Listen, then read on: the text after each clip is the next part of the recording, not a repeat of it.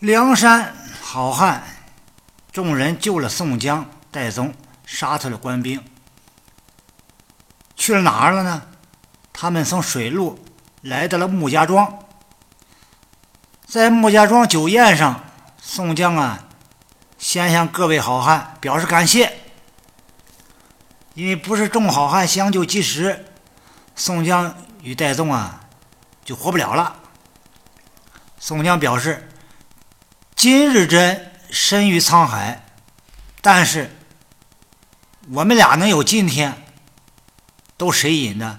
都是黄文炳鸡蛋里挑骨头，三番五次唆使蔡知府要害我们，这个仇啊必须要报，请大家帮忙帮到底。反正大家伙也出来了，先别回去。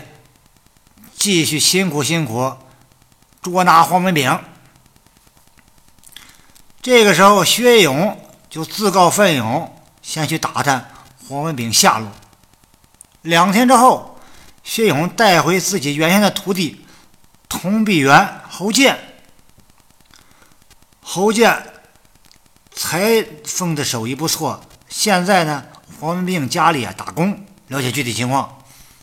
于是宋江等人。就顺利摸到黄文炳家，没有找到黄文炳，就放火烧了黄文炳的家。黄文炳哪去了呢？咱们说梁山好汉啊，劫了法场，救走了宋江、戴宗。黄文炳也知道信儿了，这时候正是拍马屁的好时候。黄文炳就跑去蔡知府家里，与蔡知府商量。这个事儿怎么处理？正在谈话的时候，得到消息说吴卫军那边着火了。黄文炳一想啊，正是自己家这边着火了，急忙请假乘船过江来查看。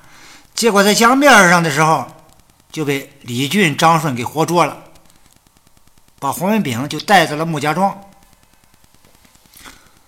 宋江见捉了黄文炳，高兴万分呢，叫人把黄文炳扒光了衣服，捆在树上，然后周围摆上座位，请众位头领观刑。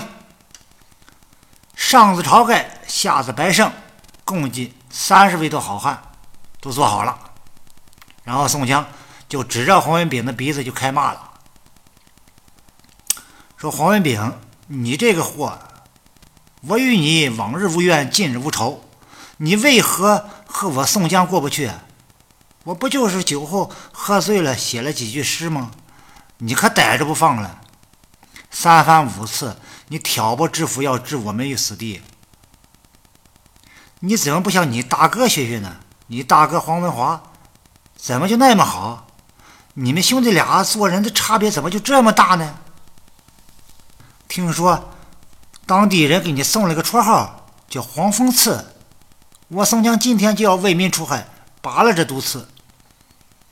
黄文炳啊，表示，既然我落到你宋江手里了，事儿都发生了，我什么也不说了，我只求速死。宋江说：“你想速死，这是不可能的了。哪位兄弟替我动手，把黄文炳一刀一刀割了？”烤熟了下酒，这李逵就蹦出来了，手拿尖刀就来刀割黄文炳，是割一片烤一片给大家就做了下酒菜，最后挖出心肝给大家做了醒酒汤。所以说黄文炳的下场是比较惨。咱们说李逵刀割黄文炳并挖心做醒酒汤的行为，就触犯了。故意杀人罪和侮辱尸体罪，我国刑法第二百三十二条规定故意杀人罪，第三百零二条规定了侮辱尸体罪，规定侮辱、故意毁坏尸体的，处三年以下有期徒刑、拘役或者管制。小说中，李逵为了替宋江出气，一刀一刀杀害王文炳。然后挖出黄文炳心肝，给大家做醒做醒酒汤。